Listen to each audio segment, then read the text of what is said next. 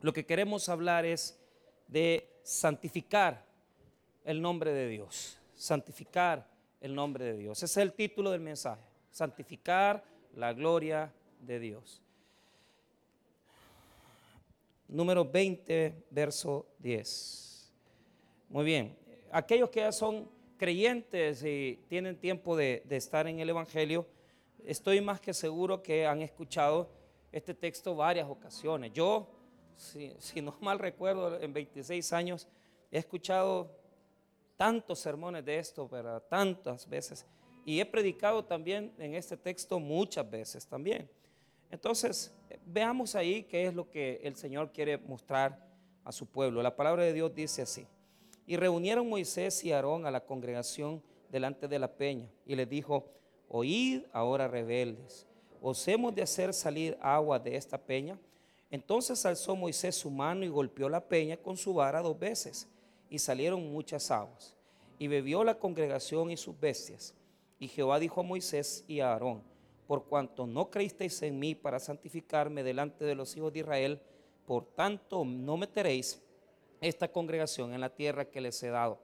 Estas son las aguas de la rencilla por las cuales contendieron los hijos de Israel con Jehová. Y él se santificó en ellos. Padre, bendito sea tu nombre. Oramos en esta noche para que puedas tú eh, mostrar tu voluntad en este mensaje, que puedas mostrar tu carácter, que puedas mostrar, Señor, tus atributos, de tal manera que la predicación pueda no solamente vindicar, sino que también exaltar tu naturaleza, tu esencia, lo que tú eres, bendito Dios. Oramos que en esta noche Jesucristo también sea exaltado a través de la predicación de su palabra y que los testimonios también sirvan de edificación para la iglesia. En el nombre de Jesús, amén y amén. Pueden tomar asiento. Muy bien. Santificar el nombre de Dios. Eh, muy, muy bien, fíjese bien. Eh, el modelo bíblico de oración que nos dio Jesús es la oración eh, del Padre Nuestro. En una de esas peticiones particulares es que santificado sea tu nombre. En ese momento, en esa oración, eso implica muchas cosas. ¿Por qué? Porque nosotros no tenemos problema en santificar el nombre de Dios en la oración. Es más, cuando nosotros oramos, la gran mayoría decimos, Dios, eres santo, eres bueno, eres digno. Y eso fluye de nuestra relación y de la oración que tenemos hacia Dios. Entonces, en la oración no es difícil santificar el nombre del Señor. En la alabanza tampoco.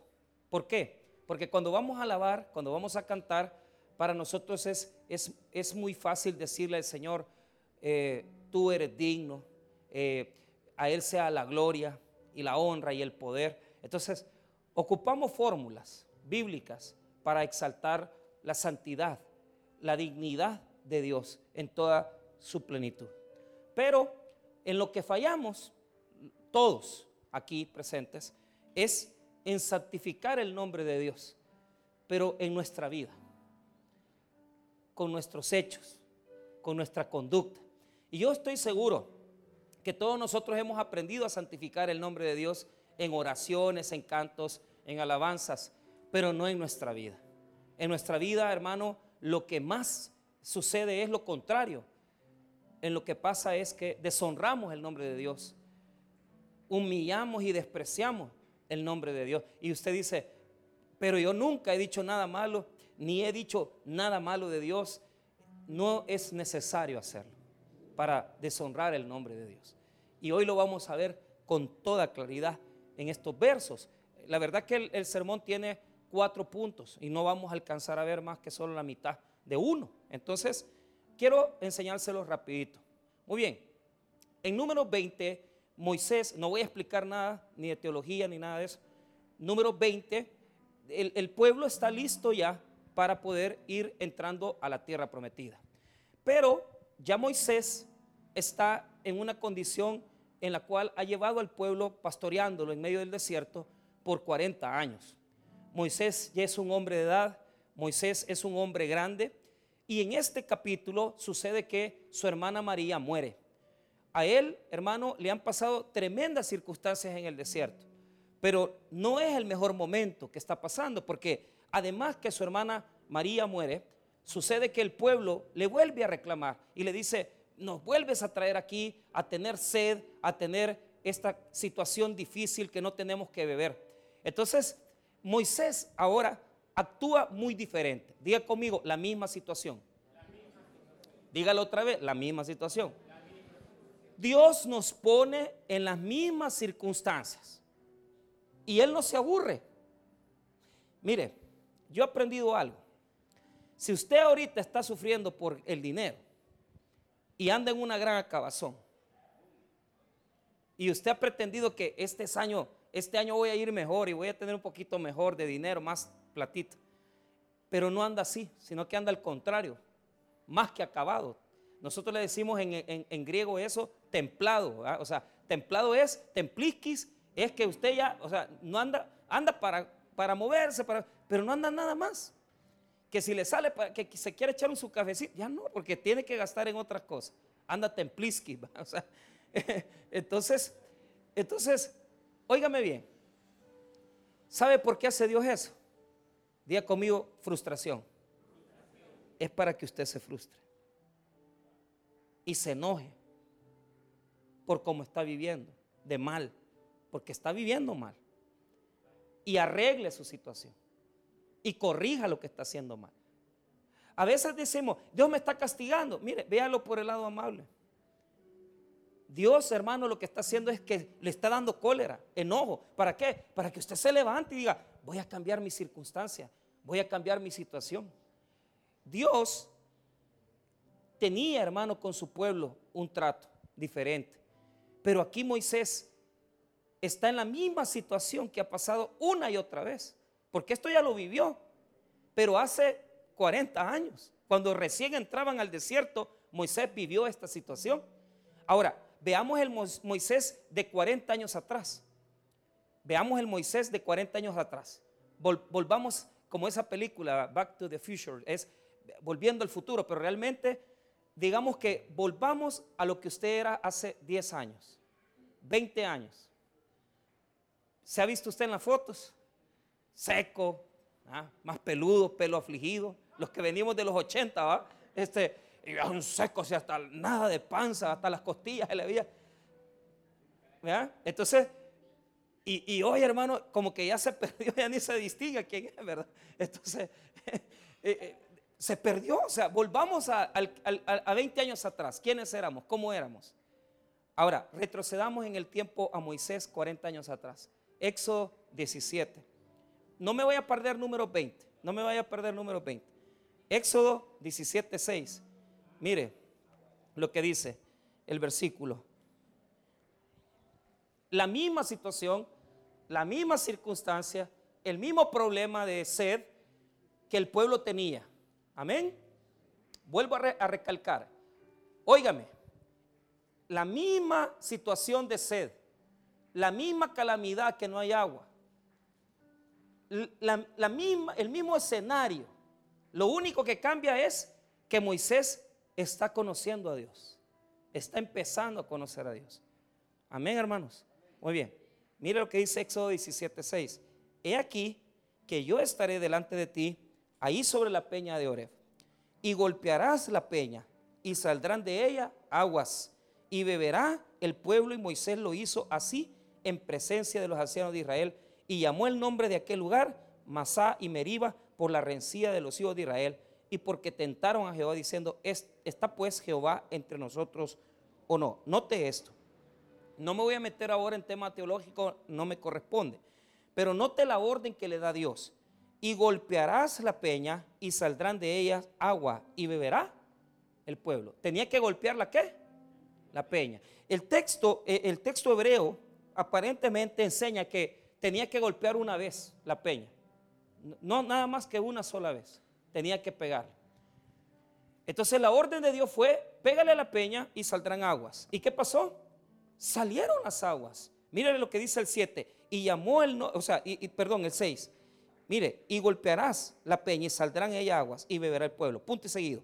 Y Moisés lo hizo así, en presencia de los ancianos de Israel. El agua fluyó, el agua salió. El agua, hermano, llegó a suplir la necesidad del pueblo. Ok, 40 años después, la misma situación, la misma circunstancia. ¿Qué es lo que hacía Moisés cuando el pueblo le buscaba para pedirle algo y lo desesperaba? Se, humillaba ante los ojos de Dios, buscaba su rostro y le pedía ayuda al Señor para que Dios proveyera de lo necesario. Entonces, cuando llegamos a números hay un cambio, diga conmigo un cambio, pero para mal, no para bien. Usted ha visto un montón de gente, hermano, que siendo creyente, ya tienen 10 años de ser creyentes y en lugar de mejorar, van para atrás. Antes tenía solo una novia. Hoy tenés ya 38 años, te acompañas con quien te gusta y nunca te casás. Pero si sos cristiano, deberías de mejorar. Pero ¿sabes cuál es el problema? El problema es que no mejoramos, nos endurecemos. El problema es que en lugar de ser mejores, deberíamos de ser cada vez más excelentes. Aquí ya no debería haber personas de 10 años de cristianos, ¿verdad? Y, diciendo, mire pastor, yo la verdad que yo no sé qué es lo que Dios quiere de mí. Desde hace rato se hubiera sabido qué es lo que quiere Dios. ¿Verdad?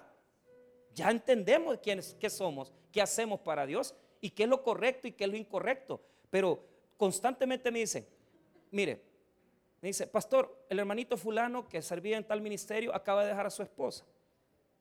Vaya, ¿qué voy a hacer? No lo voy a ir a jalar de las orejas y lo voy a regresar a la casa. No puedo. ¿Qué tengo que hacer? Irle a dar un garrotazo como Moisés. No, no puedo. ¿Por qué?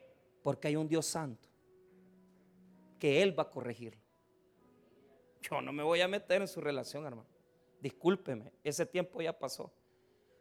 Me hubiera conocido hace 25 años y hubiera conocido cómo era en Acajutla, en Misata.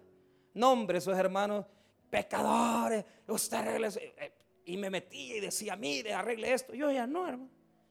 ¿Por qué? Porque Dios se arregla de vindicar su santidad. Él es el que arregla las situaciones con nosotros. No se meta usted en la vida de nadie. Deje que Dios arregle. Si Él es el que arregla todo, hermano. Con que mire, 26 años tengo de ser creyente yo y todavía no me ha arreglado todo a mí. Imagínense, ¿y, cómo Él viene a arreglar la vida a los demás?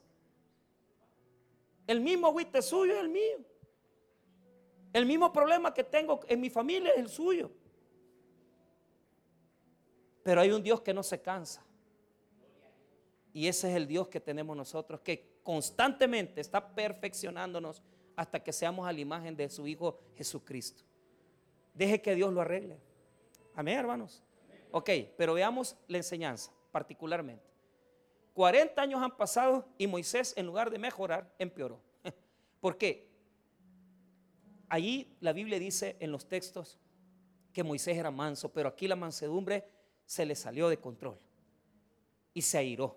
Entonces, veamos número 20 y veamos su, su comportamiento 40 años. Ok, mire lo que dice las órdenes que le dio. Verso 6 dice, 26, y se fueron Moisés y Aarón de delante de la congregación a la puerta del tabernáculo de reunión y se postraron sobre sus rostros. Y la gloria de Jehová apareció sobre ellos. Y habló Jehová a Moisés diciendo, hasta ahí estamos bien. Se fueron a la puerta del tabernáculo, se humillaron ante Dios, le pidieron orientación a Dios, Dios se apareció y ahora las instrucciones. Diga conmigo, siga las instrucciones. Así de fácil. ¿Qué le cuesta? ¿Ah?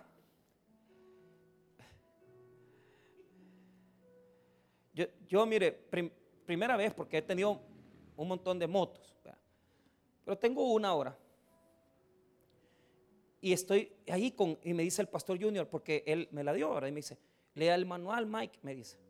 Porque porque yo venía, y la moto yo no la entendía. Y entonces Usted le aprieta una computadora y ya en la pantalla aparece una cosa y la otra. Diga conmigo, lee el manual.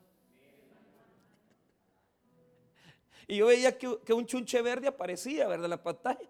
Y yo, ¿y qué será esto? Yo creí que eran las vías. No eran las vías. Ese volador era otra cosa. El cobro de Credomatic, el cobro de Cucatlán. Y la moto tenía una cosa en el manual. Pero yo no la entendía. Si hubiera leído el manual, hubiera entendido la señal. Y lo comencé a leer y ya, ah, ahora ya sé para qué es. ¿Y para qué es? Para que se caliente el acelerador. Si usted va manejando y la moto se le calientan los puños, como que es plancha. Y venía bien caliente, yo ni manejarla podía y decía así. Pero ella leí el manual. Y ya sé para qué sirve ese botón. Y ya no lo toco, porque para qué una moto lleva eso, hermano. No tiene sentido. Pero como ellos le meten todo, pero yo no sabía qué era. Y me asombró. Porque cuando leemos la palabra, entendemos a Dios y nos asombran sus maravillas y sus señales. Pero como no queremos leer y seguir las instrucciones de Dios, sino que queremos instruirnos nosotros mismos. Y ya andamos con el sensor, ¿verdad? Y el sensor dice, no, no cruces, mira que esto es así. Y usted es rebelde. Y usted, el sensor le dice, pero no lee el manual. Y usted se enoja con Dios. Porque usted quiere entender para qué sirve eso. No va a entender, tiene que leer la palabra. Entonces Dios le dice a Moisés, oiga lo que le dice en el verso 9. Mira lo que dice. 8, perdón. Toma la vara. Atención, solo dice toma la vara.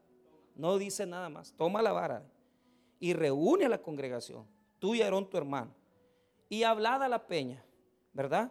A vista de ellos. Y ella dará su agua y le sacarás aguas de la peña y darás de beber a la congregación y a sus bestias. Así de fácil. Toma la vara, no le pegues, no le dijo así, solo hizo, tómalo, háblale. Punto, nada más. Dile a la peña, mira, agua. ¿Y qué hizo él?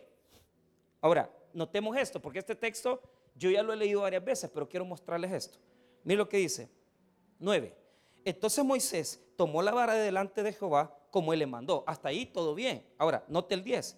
Y reunieron Moisés y Aarón a la congregación delante de la peña y les dijo, oíd ahora rebeldes, os hemos de hacer salir agua de esa peña.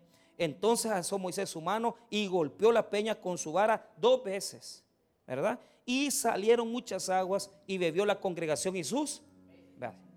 primera enseñanza.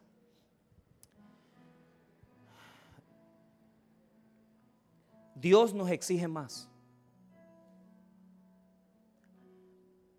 Usted no puede seguir con la misma obediencia de hace 40 años. Dios le va a exigir más. Mire hermano, si usted supiera las cosas que Dios me ha perdonado a mí, cuando yo recién comenzaba, les voy a contar algo. Fíjense que a veces yo llegaba a predicar a Chalchuapa sin haber leído la Biblia usted. Así. No tenía oración, pero le estoy hablando hace 25 años, hermano. Y yo me ponía, predicaba, y ¿sabe qué? La gente se arrepentía de sus pecados. Yo no sé por qué, quizás porque los amenazaba. El pastor Tony dice, te vaya al infierno, vení, arrepentite. Y, y la gente se arrepiente y se para, ¿verdad? Pero ¿sabe qué? Le voy a contar otro secreto. A veces llegaba a predicar a Chalchuapa y ni había orado. Pero ese es el Michael de hace 20 años. A través de las pruebas, los problemas, yo he aprendido a depender de Dios. Y le voy a decir algo, hermano. A veces tal vez no me paro aquí con todo lo espiritual que debería haber venido. Pero le voy a decir algo de todo corazón. Después yo salgo de este lugar arrepentido en mi corazón y siento un gran dolor porque ya no soy capaz de vivir una vida falsa. Y no quisiera, hermano, que usted pensara que yo, hermano, soy mayor que usted o mejor que usted. Me siento tan mal conmigo mismo, me arrepiento y digo, Señor, perdóname. No hice, no debía haber dicho esto. No debía haber hecho lo otro. ¿Y por qué hice, por qué pasó eso, Señor? Porque no oraste bien. Porque no oraste lo suficiente. Porque la Biblia no la has estudiado, porque no estudiaste el mensaje. Entonces, poco a poco nuestro temor de Dios crece. Y aquellas cosas que antes, 25 años antes, yo las hacía, yo ya no las hago. ¿Por qué? Porque tengo un respeto por la presencia de Dios en mi vida, que ya no quiero ofenderlo, hermano. Yo no quiero ofender a Dios. Pero eso se desarrolla. Esa, esa carga de decir, yo voy a ir al culto, pero no voy a ir al culto solo porque quiero ir. Voy a ir al culto porque quiero exaltar el nombre de Dios, porque quiero amarlo. Eso, hermano, no viene de un día para otro. Yo les entiendo a ustedes muchas veces que, pastor, mire, yo tal vez no he podido venir a esto. No se preocupe. Cuando pase por el montón de penas y se dé cuenta que solo Dios lo saca de los problemas, usted va a estar agradecido y no va a faltar a los cultos. Pero eso, hermano, requiere mucho sufrimiento y muchos momentos de dolor. Yo sé que muchos aquí eso no lo han vivido. Yo sé que muchos no lo han experimentado. Pero un día lo van a tener. Mire, si ahorita usted no respeta el nombre de Dios, ¿cuál es la meta que yo le dejo en esta noche? Comience a arreglar el, el respeto que tiene por las cosas del Señor. ¿Por qué? Mire lo que hizo Moisés. Dios le dijo la siguiente instrucción. Ve, habla a la peña en presencia de ellos. Y la peña dará su agua. ¿Qué hizo él? Le habló al pueblo. Si eso no fue lo que Dios te dijo. Le dijo, habla la peña. Amén. Él le habló a quién? Regañándolos rebeldes, los despreció. Les dijo cosas que no tenía que decir. Amén, hermanos. ¿Ok? Ahora, vayamos a eso. Primero los desprecia, les habla y hace las cosas al revés. Pero después de eso, le pega la peña. Y esa no era la orden de Dios. Amén. Ok, pero mire lo que pasa. Día, día conmigo. A pesar de todo, Dios siempre se va a glorificar. Y esto se lo quiero dejar en su corazón. Nosotros nos equivocamos porque no estamos honrando a Dios. Pero Dios siempre se glorifica. ¿Por qué? Porque el, trabajo usted lo tiene. No lo quitan de la plaza. Y aquel día se robó 20 pesos. Mire cómo es Dios que a pesar que usted muchas veces sale peleando de su casa con su mujer, llega al trabajo y ese día le dan un ascenso.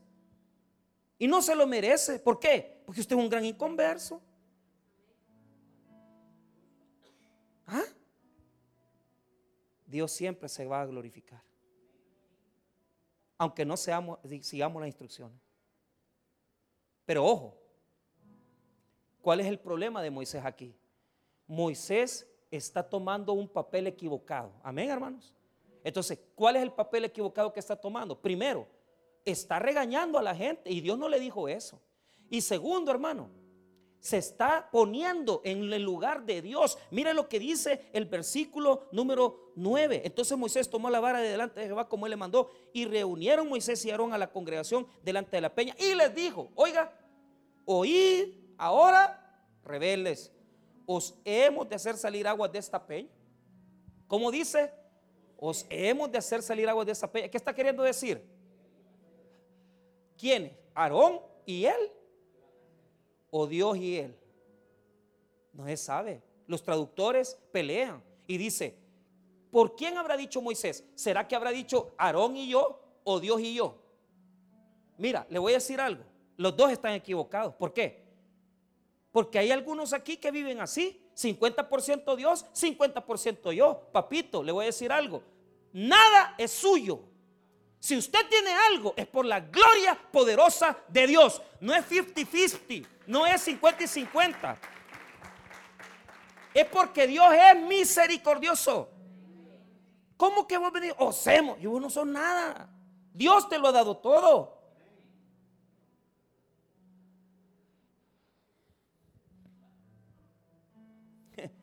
Pero a veces somos 50-50, o sea, 50% Dios, 50% yo. No, papá, discúlpeme, Dios. Y va a ser Dios siempre y Dios siempre va a ser y va a tener su gloria. Entonces, ponga atención, ¿cómo le robamos la gloria a Dios? Tres cosas. ¿Cómo le robamos la gloria al Señor y, su y la santidad de su nombre? Número uno, ¿qué es lo que está pasando aquí? Él se cree que es el juez y está condenándolos. Y número dos, se cree, él se cree en este momento, además de creerse un juez, él cree que es, hermano, el legislador, el que puede venir y poner las condiciones. Dios no le ha dado nada, ni es juez, ni es Dios. Está tomando el lugar de qué? Y está enojado. Amén. Diga conmigo, está enojado. Vaya, ahora ponga, ponga atención aquí. Diga conmigo la imagen. La imagen que él está dando de Dios es que Dios está enojado con ellos. Les está diciendo, oíd ahora rebeldes. Os hemos de hacer salir aguas de esta peña. Óigame, ¿qué imagen le está dando usted a sus hijos de Dios? Con las grandes correcciones con los grandes juicios. Usted no es juez para andar juzgando lo de sus hijos ni lo de nadie.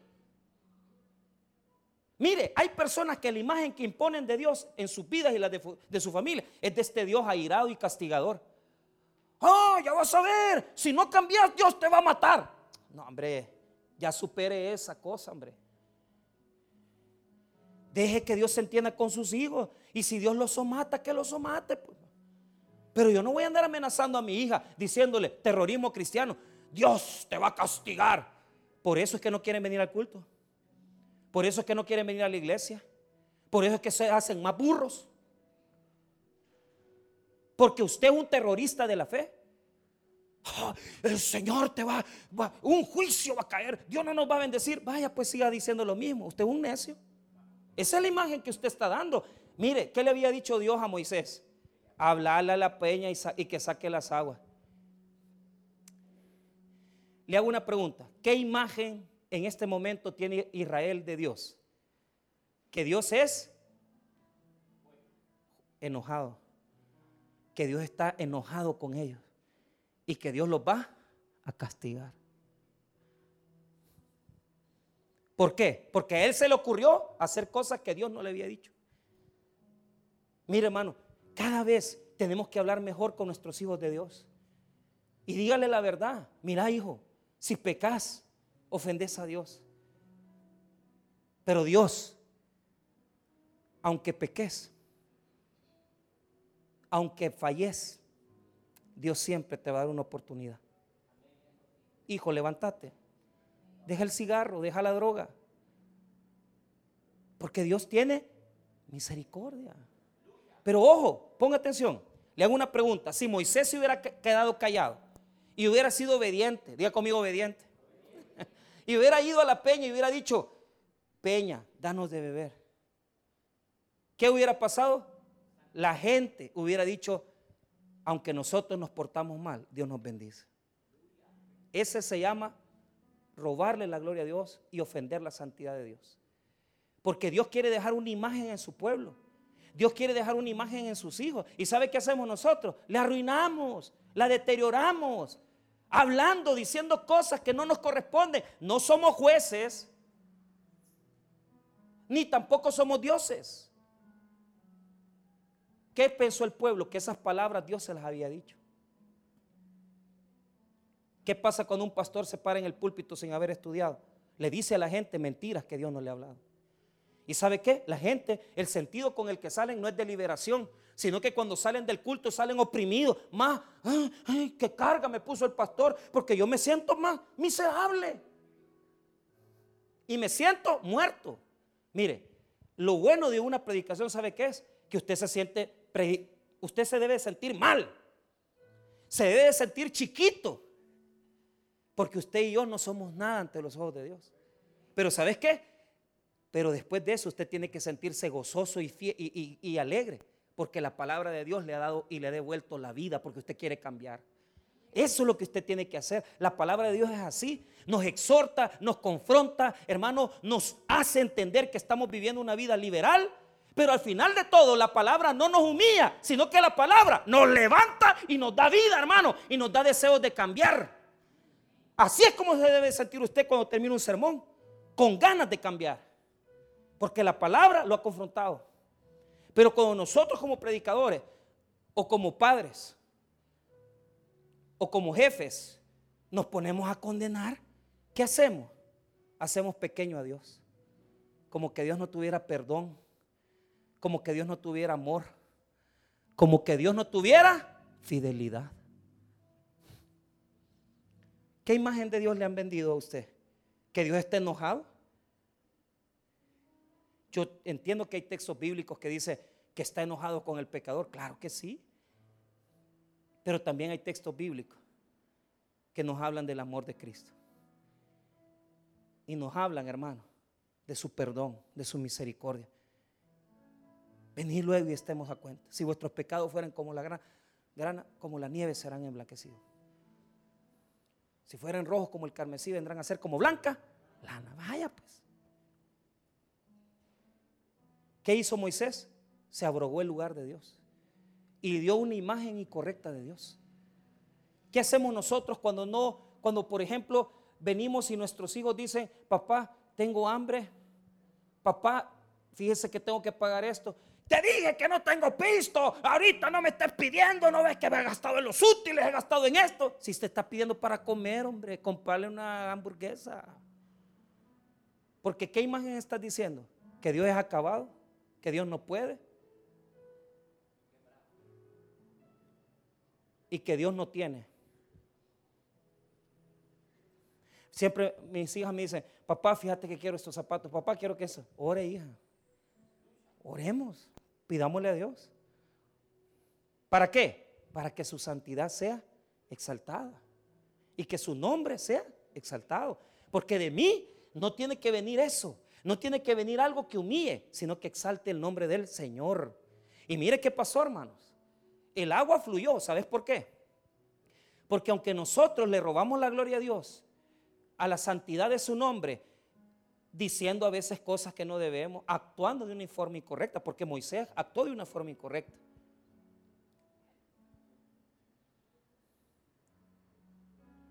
Dios sigue bendiciéndonos, porque el agua fluyó.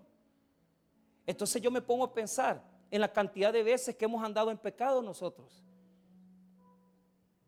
Y a pesar que andamos en pecado, Dios nos viste, nos da de comer y suple nuestras necesidades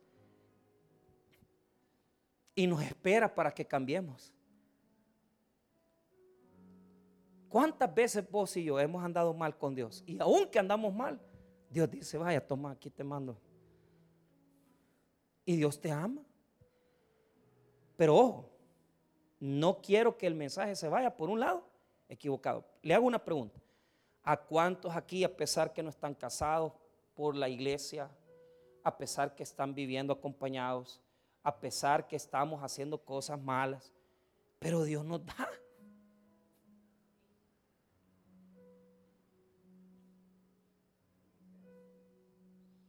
El agua siempre va. Pero momento.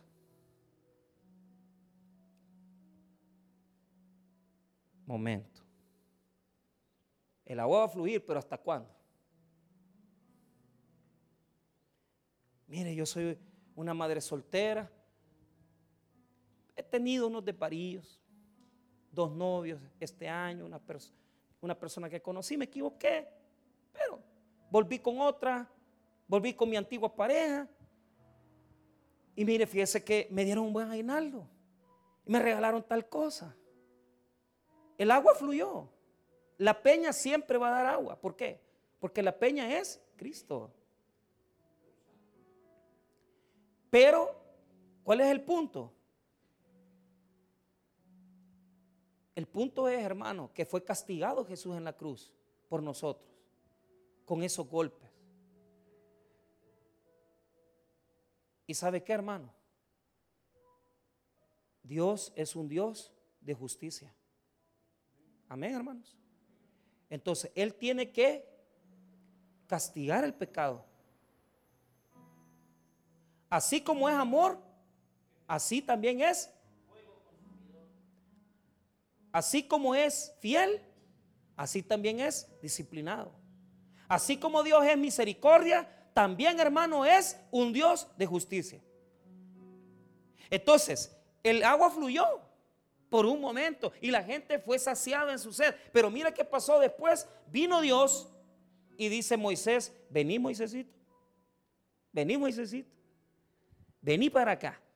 Quiero hablar contigo unas cosas. Vaya, ¿qué pasó contigo? Ay Señor, no, bueno, ahí no dice nada, pero yo leo un texto, solo leo este texto en Salmo, este es Salmo 106, creo yo.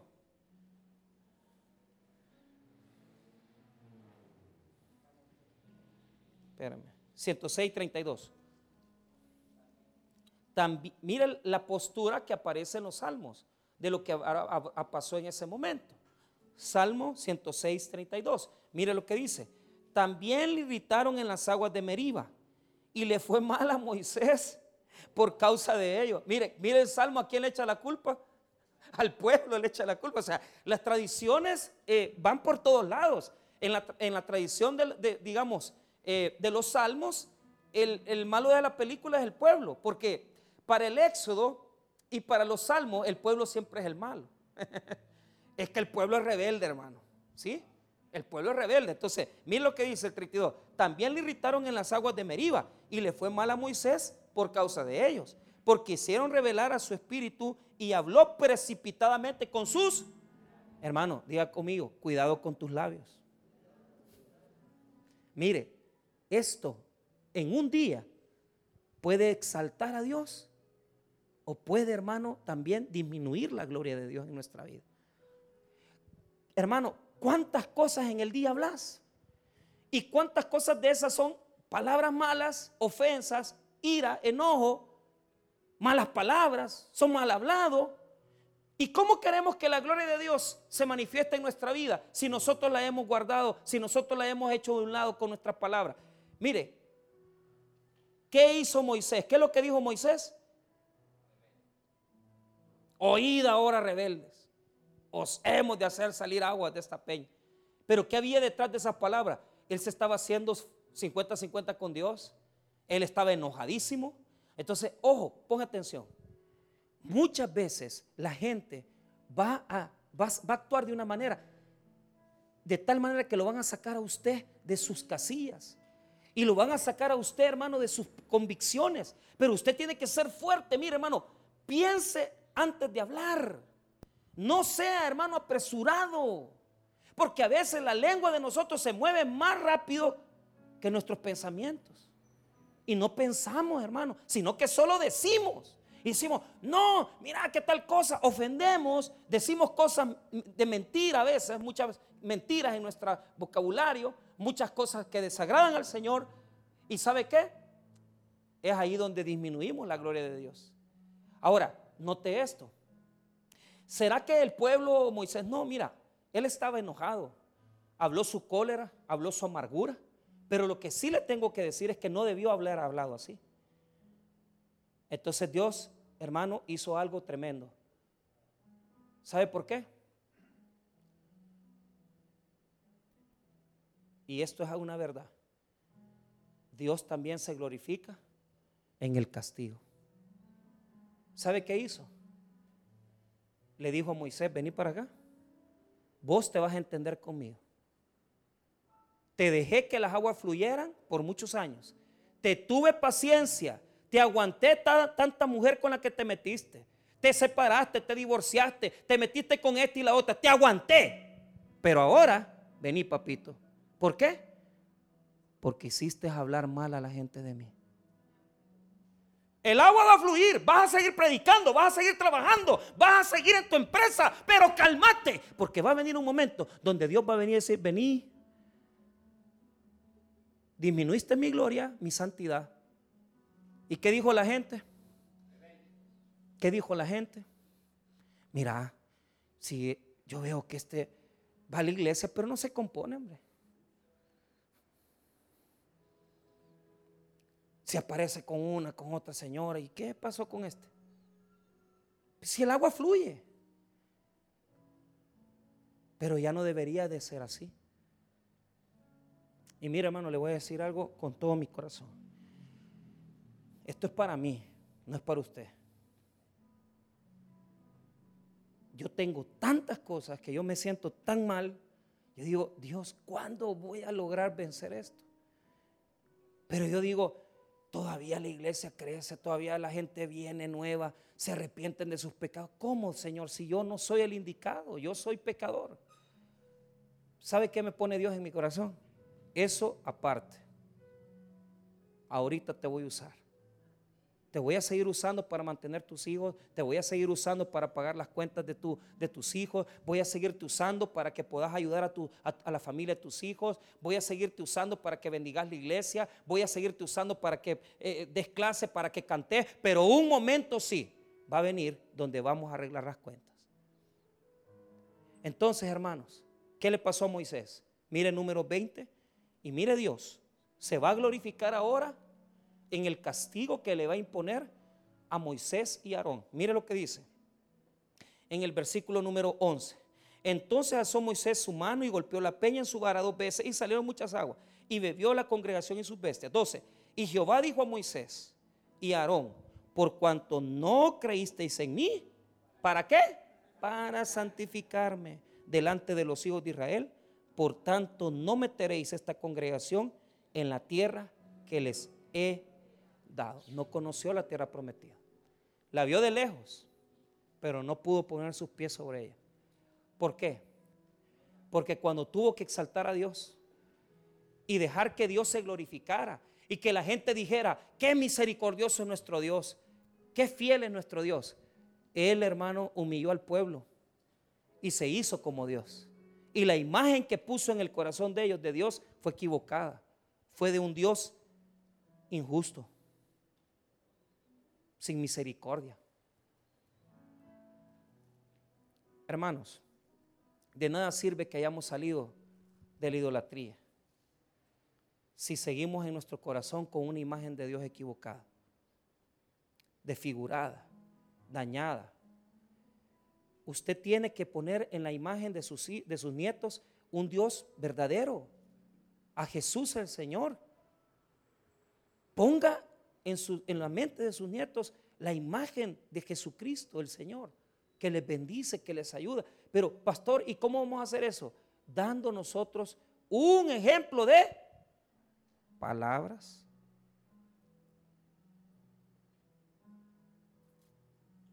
acciones y conducta. Terrible. Porque yo, hermano, fallo mucho más en mis palabras. Y bastante mi conducta deja que desear. Y me da tristeza. Porque yo quisiera que mi familia pudiera ver en mí un hombre diferente. Pero todavía, todavía no me he muerto. Y Dios sigue vivo. Y Él no va a parar por mí. Oiga bien lo que le voy a decir, hermano. Por mis errores, esta iglesia no se va a detener esta iglesia va a seguir. Porque no la sostiene, hermano Moisés, la sostiene el Dios poderoso que hace fluir de la peña. Y mares de personas vendrán, pero no por el predicador, sino que vendrán por el poder de Dios que se glorifica en este lugar, hermano. Y puedo tener todos los errores que tengo, y puedo tener todas las faltas de conducta, pero no se le olvide nunca que el Dios eterno no tiene una pizca de pecado, ni tiene una pizca de mala conducta. No me vean a mí, Vean a Dios, que es digno de toda adoración y de alabanza. Él no les va a fallar. Él siempre estará con nosotros. ¿Qué pasó con ellos? Fueron disciplinados. Les dijo Dios, no van a conocer la tierra. Hasta ahí van a llegar. La pregunta que les hago es, miren lo que dice. Por tanto, miren lo que dice. Por tanto, por cuanto no creísteis en mí, para santificarme delante de los hijos de Israel. Por tanto, no meteré esta congregación en la tierra que les he dado. Dos cosas. Uno, no creyeron en Él. Entonces la raíz de la falta de santidad en el nombre de Dios y su dignidad es la incredulidad. hermanos míos, cuidemos la imagen que damos, cuidemos las palabras que decimos, cuidemos las acciones que tenemos y cuidemos la conducta con la que nos dirigimos para que la gente no hable mal de nuestro Dios y que sepan que el Dios verdadero es el Dios santo, el Dios misericordioso y el Dios de justicia. Al final Él se va a glorificar en la justicia que le va a poner a Moisés. ¿Para qué? Para que la gente sepa que Dios es justo, que no podía hacer pasar por alto el castigo de Moisés. Si a ti o a mí nos están disciplinando, acordate de algo. Dios está manifestando su santidad. Y Él quiere que cambiemos y que no sigamos igual. Así que no te enojes ni te frustres. Mejor enojate con tu falla, levantate y corregí el error que has cometido. Y que eso te sirva para no volver a pasar por el mismo camino. Porque si ya pasaron 40 años de ser creyente, tenemos que ser maduros, firmes y estables en la palabra de Dios. Moisés, no te voy a hacer pasar esto por alto. Antes te lo perdonaba, pero ahora ya no. ¿Por qué Moisés? Porque ahora tú me conoces más. Ya no te puedo perdonar. Te tengo que disciplinar. Tengo que ponerte un juicio para que mi nombre sea santificado y que la gente me respete. ¿Qué pasaría si no hubiera castigado a Moisés y Aarón?